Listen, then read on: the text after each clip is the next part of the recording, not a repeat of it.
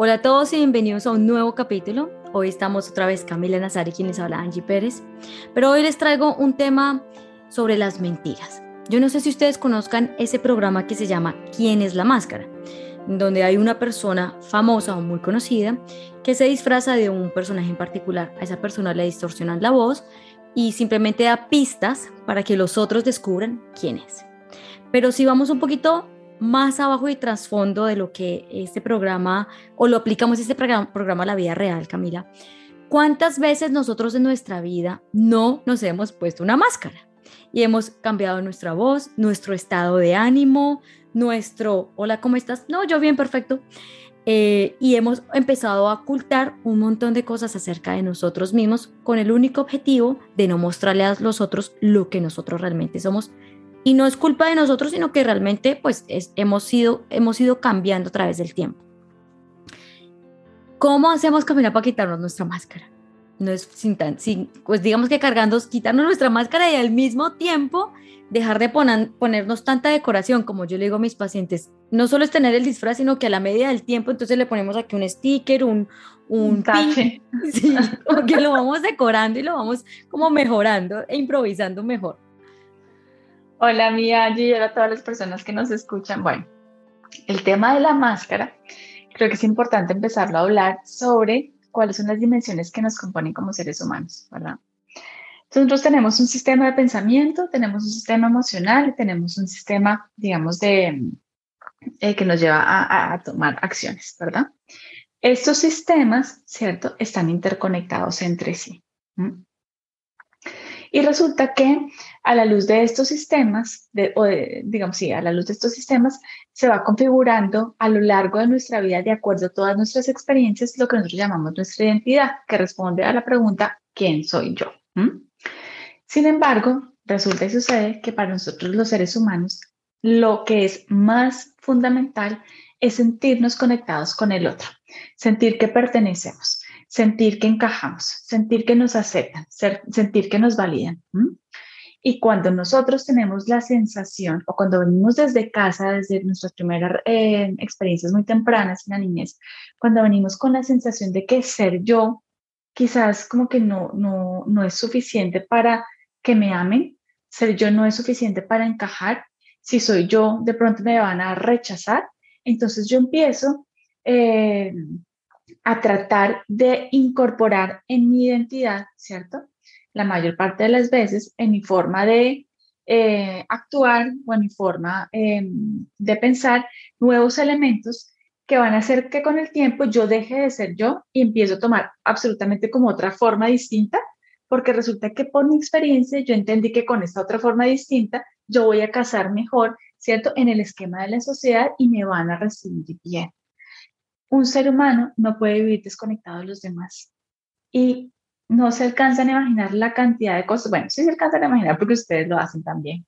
Igual que yo, igual que todos. Toda la cantidad de cosas que hacemos para sentirnos conectados, para sentirnos que pertenecemos, para sentirnos que somos parte del grupo, para sentirnos que nos quieren, para sentirnos... Porque para nosotros es absolutamente vital y absolutamente importante. Entonces resulta que buscando el reconocimiento, buscando con la conexión con el otro, buscando eso que se llama amor. Yo voy tomando muchas veces distintas formas si es que yo crecí sintiendo que como yo era no estaba bien, porque ser como yo era me estaba apartando de las, de las otras personas. Esto en últimas, digamos que es real porque así lo sentiste o porque quizás tu forma de ser era muy diferente de, tu papá y tu mamá o, de, o, del, o del, digamos, el encuadre social en el que tú naciste, ¿cierto? Pero, pero no necesariamente es, es, es real al mismo tiempo, ¿sí? Porque resulta que tú, eh, en tus diferencias, en tu propia forma de ser, ¿sí? Tienes eh, una razón de estar aquí. Y así como tú eres, necesitas conectarte con tu propio eh, amor y, conectarte con, el propio valor que hay dentro de tus propias diferencias para poder vivir desde allí y empezar a seleccionar personas con las que te conectes y que sean más parecidas y más afines a ti. Las máscaras, entonces volviendo al tema inicial, em, son básicamente como las, las diferentes, tú lo llamas máscaras, yo lo visualizo como si fueran como diferentes formas que yo tengo que ir adoptando para poderme conectar con el otro. Estas máscaras se pueden sostener en el tiempo, pero llega un momento en que esto pesa demasiado. Hay un momento en el que el yo se fractura casi que por dentro y empiezan a haber como unas peleas internas muy fuertes, porque resulta que es como si o soy como los otros esperan que, que yo sea, ¿cierto? O soy como quiero ser, pero si yo soy como quiero ser, rompo la, la relación y me quedo solo. Y a veces estas dinámicas, digamos, en, la, en, en, nuestra mente son tan poderosas y tan dolorosas que muchas veces no resistimos la tensión, nos enfermamos, empezamos a, a, a tener diferentes síntomas a nivel mental o a nivel físico, como una manera en la que se manifiesta y se materializa ese quiebre que en realidad está por dentro. En los procesos de transformación que, que nosotros hacemos en consulta o que uno hace en consulta, básicamente uno trabaja es en ayudar a la persona a conciliarse con su propio ser, a encontrarle el valor a su propio mundo, más allá de solamente el valor que ha tenido y lo que ha visto externamente, por lo cual se ha puesto las máscaras que se ha puesto. Hay momentos en la vida en los que las máscaras y el traje y todos los taches que tú decías pesan demasiado. Hay momentos en los que hay que soltar eso, ¿sí?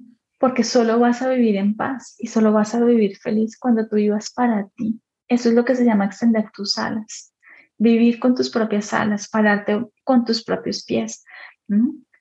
Y tener el valor de, salir al mundo y ser quien tú eres, porque eres una persona muy valiosa. Lo que pasa es que no, no has podido entrar en contacto con tu valor, por eso piensas que es más valioso como otros lo hacen. Pero como tú eres, ya es suficiente. Y eso es lo que tenemos que ayudar a recordar en consulta y ayudar a recordarnos nosotras mismas también. Camila, entonces, ¿cómo podríamos vencer como esas mentiras que nos decimos a nosotros mismos? Porque obviamente para empezar a conectarnos con ese yo soy de una manera distinta y poderme descubrir para no poder encajar, ¿qué tendría que hacer para, para empezar a ser honesto conmigo mismo? Yo hablaba hoy con alguien y yo le decía, estás cuadrando una mentira para poder encajar en la relación con otra persona, pero no te estás conectando con tu real honestidad, o sea, no estás haciendo nada. Le estás poniendo un aderezo a tu disfraz, literal. O sea, tú tienes que empezar a quitarte las máscaras y conectarte con esa esencia desde la honestidad. ¿Cómo nos dejamos de decir mentiras a nosotros mismos? Porque eso no es fácil. Es como cuando a uno le dicen, hay que mejorar esto y uno se resiste, ¿no? Pues mi Angie, lo que pasa es que nadie tiene que hacerlo. Todo el mundo es libre de hacer lo que quiera. Y esas máscaras, cada quien se les va a quitar cuando cada quien decida. Y eso ocurre cuando esa máscara le duele, cuando esa máscara ya le incomoda demasiado, cuando le ha traído ya muchos problemas, cuando la lucha interna por dentro es tan grande que dice, me harté, me aburrí de vivir mi vida de esta manera, me harté de, de, de, estar entre mentiras, porque eso quita un montón de energía, ¿sí? Me aburrí de esto y realmente quiero hacerlo distinto. O sea, es la única manera a través de las cuales uno se quita la máscara es por un acto de voluntad propio. No hay más, es una decisión. Sí, uno definitivamente no puede forzar a los otros a hacer lo que no quiere. Eso, digamos, que nos ha pasado todos en algún momento, ¿no? Yo quiero que mi mamá sea diferente y mi papá también, o sea, y la pareja, ¿no? Que tiene que cambiar.